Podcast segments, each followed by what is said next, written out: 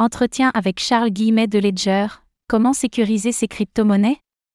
Lorsque l'on parle de crypto-monnaies, notre culture occidentale nous amène souvent à nous focaliser sur le prix plutôt que sur leur véritable révolution, la capacité d'être réellement propriétaire de ces biens. Mais cette révolution qu'est l'autogarde, ou la self-custody, implique une importante responsabilité. Pour développer ce sujet, nous sommes allés à la rencontre de Charles Guillemet, CTO de Ledger, qui nous a partagé ses précieux conseils pour sécuriser vos crypto-monnaies.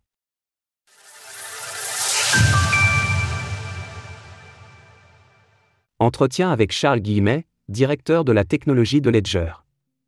Alors que nombre de nouveaux arrivants dans les crypto-monnaies peuvent venir à des fins d'investissement, l'une des innovations majeures permises par le Web 3 est la possibilité d'être soi-même réellement propriétaire de ces fonds.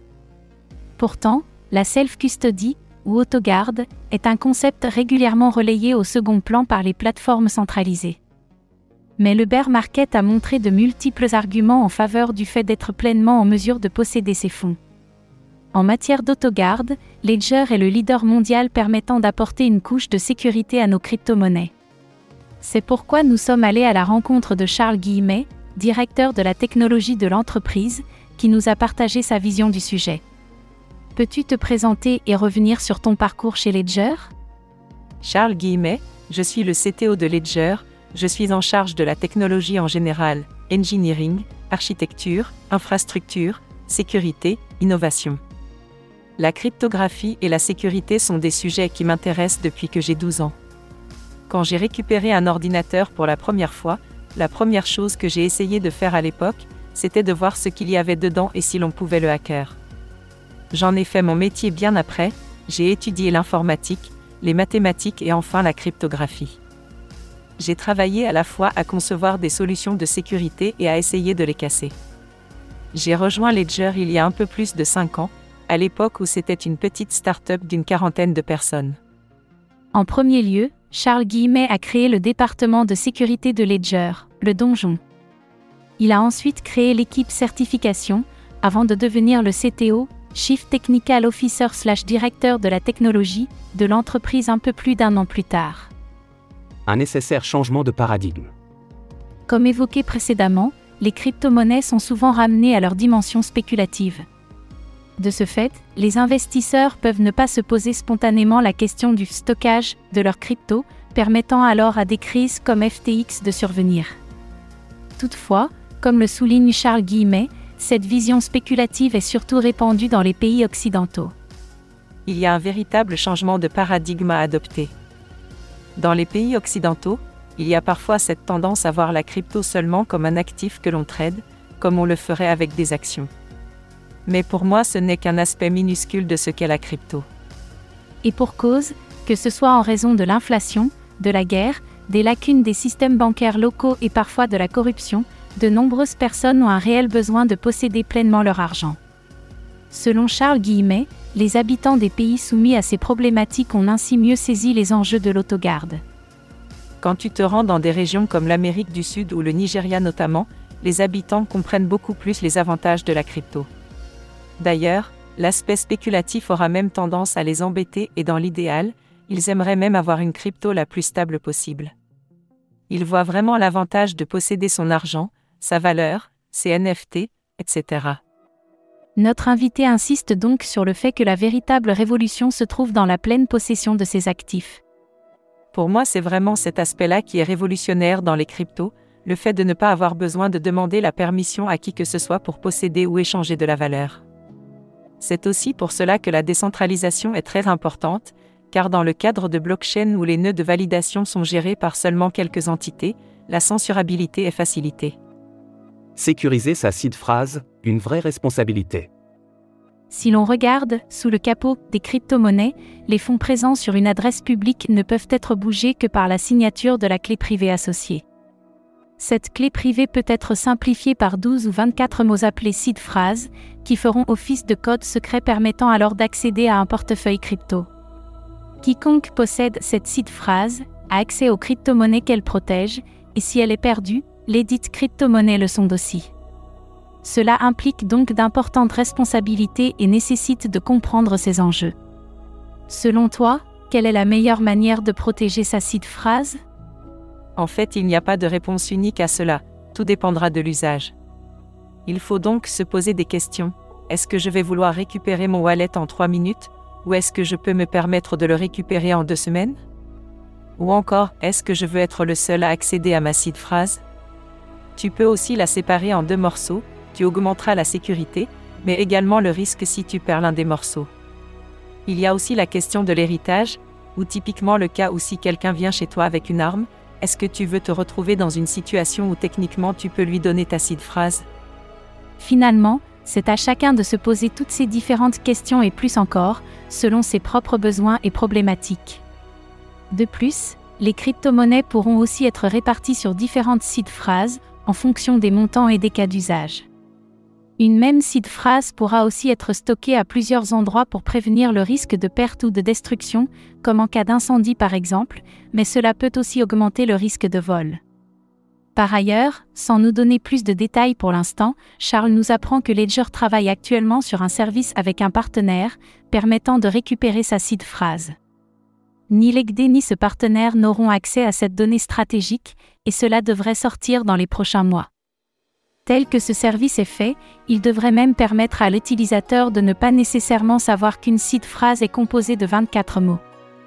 À propos de la sécurisation de sa seed phrase, que penses-tu des gestionnaires de mots de passe comme Dashlan ou un password notamment?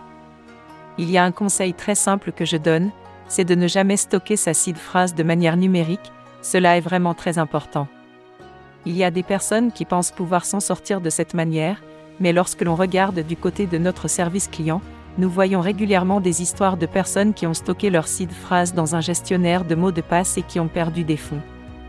L'avertissement est donc qu'on ne peut plus clair, et il ne se limite pas à ces gestionnaires de mots de passe.